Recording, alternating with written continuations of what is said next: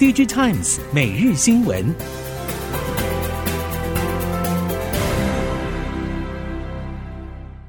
众朋友们好，欢迎收听 DigiTimes 每日新闻，我是翁方月，现在为您提供今天的科技产业新闻重点。首先带您关心，DRAM 和 NAND Flash 在今年第三季供给过剩压力持续恶化。尽管业界原本预期现货市场价格跌幅可望趋缓，但八月各产品线的现货价格跌幅仍然高于七月。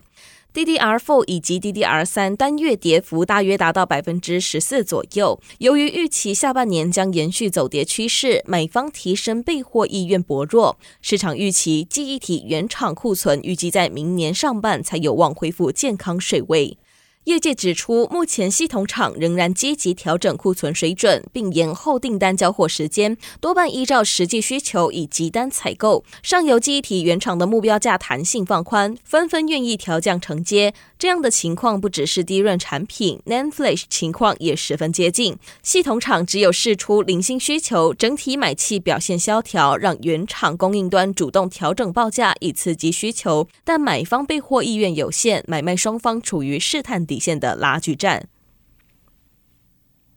台积电年度技术论坛三十号登场，面对先进制程、先进封装技术推进、终端需求反转与竞争对手进逼等许多挑战。总裁魏哲家与业务开发副总经理张小强、晶圆厂营运副总经理王英郎等高层进一步说明，在去年半导体经济架构有了根本的转变，就是随着装置变得更具智慧和互联性。对于更具智慧性的边缘装置和大规模运算能力的需求越来越大，同时针对边缘装置和资料中心，功耗效率扮演重要的角色。为了实现系统效能需求，3D IC 在市场上的机会也将同步增长。根据预估，2022到2030年，3D IC 复合年成长率将超过百分之二十。随着高通和台积电越走越近，除了新推出的 Snapdragon 八 Gen One Plus 采用台积电四纳米制程之外，据传年底发表的 Snapdragon 八 Gen Two 将不再外包给三星电子，未来可能只会将中低阶产品交由三星电子。至此，台积电几乎确定在旗舰手机 AP 领域完全制霸，同时手握苹果、高通和联发科三雄订单。而手机 AP 未来何时会走进三纳米领域，外界认为还是要看苹果动向而定。熟悉手机 AP 业者指出，由于高通和三星有很多业务合作关系，让高通愿意将旗舰新品交给三星操刀。但三星这几年在制程上的良率、品质和交期等问题，不止让高通承担不少额外成本，也连带冲击到市场声誉。台积电的品质稳定性是让高通转向的一大关键。韩媒《韩国经济》日前针对中韩建交三十周年进行一系列报道，其中分析南韩科学技术企划评价院发布的技术水准报告，指出二零一零年南韩在多项技术的综合评价中平均领先中国大约三年，二零二零年双方平均差距则只剩下零点一年。而南韩在半导体以及核能方面被认为具有世界级最高技术水准，但南韩业界忧心领先态势快要被中国追平。分析指出，从二零一零年代初期以来，中国业者透过招募大量南韩记忆体制成与材料人才，成功缩小与南韩的技术差距。中国从二零一零年代中期以来，一直推动二零二五计划，在生物医药和高效能医疗仪器等新兴产业培育全球最佳技术。南韩业界相关人士表示，中国政府透过聚集优秀研究人员以及给予大量研发基金等方式，成功提升产业竞争力。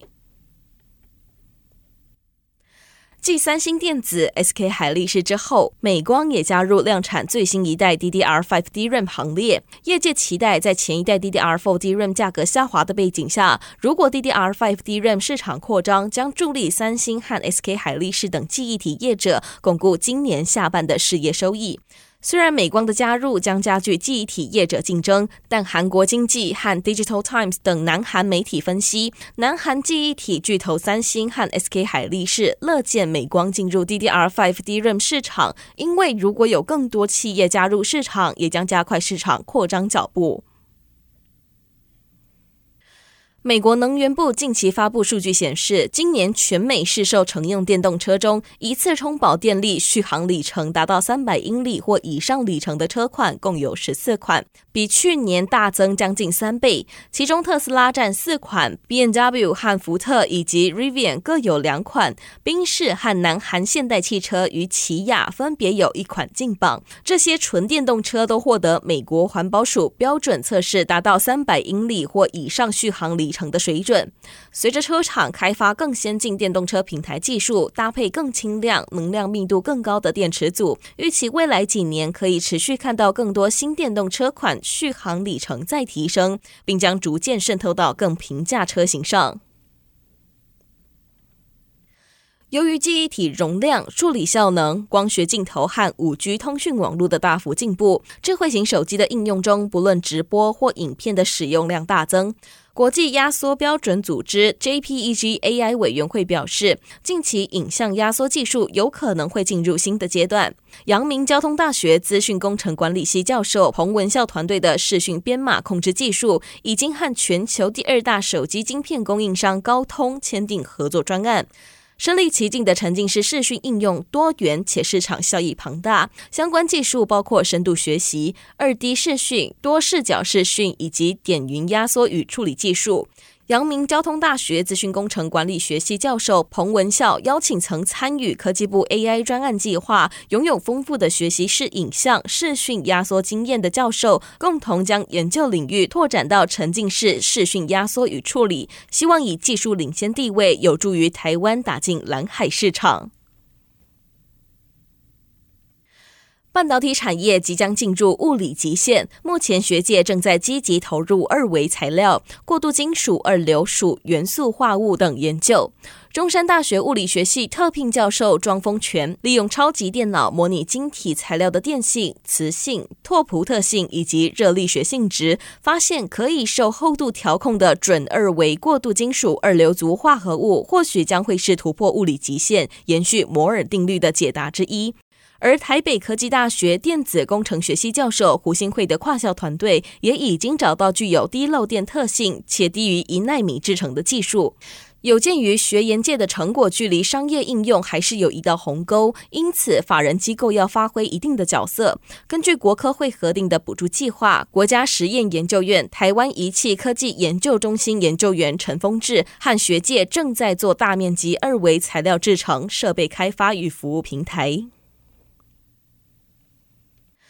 实境科技厂商与蒙数位科技与台北流行音乐中心合作打造扩增实境智慧地图，导入行动定位服务以及 AI 演算法优化定位。初步以北流园区为主，未来将包含邻近的车站以及捷运站点。与蒙数位科技创办人暨执行长白碧珍表示，公司研发 AR LBS 技术多年，这次与北流合作，在园区内设置十个 AR 导览点位，民众只要扫描 QR code，不需要。要下载 App 就可以开启连接，使用定位以及 AR 导览服务。未来会扩大定位服务范围，延伸到位于北流东方和西方的南港车站和捷运昆阳站。台湾实境科技创新发展协会执行长杨淑玲表示，台北市政府日前发布元宇宙愿景白皮书，文化观光也是其中侧重的面向。对于国家首都而言，文化艺术场域建设很重要，而 AR、XR 等技术应用可以为文化艺术开展更多可能性。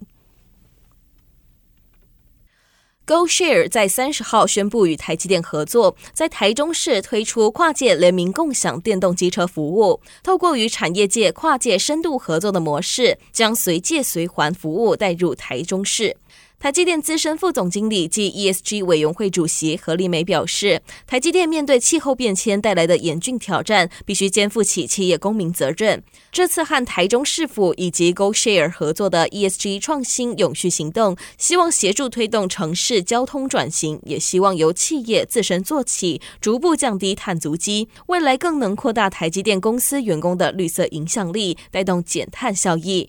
GoShare 新事业总监江家伟也指出，GoShare 将借重台积电深耕 ESG 领域和长期参与台中低碳措施的丰富经验，打开城市、企业和消费者三赢的新局面。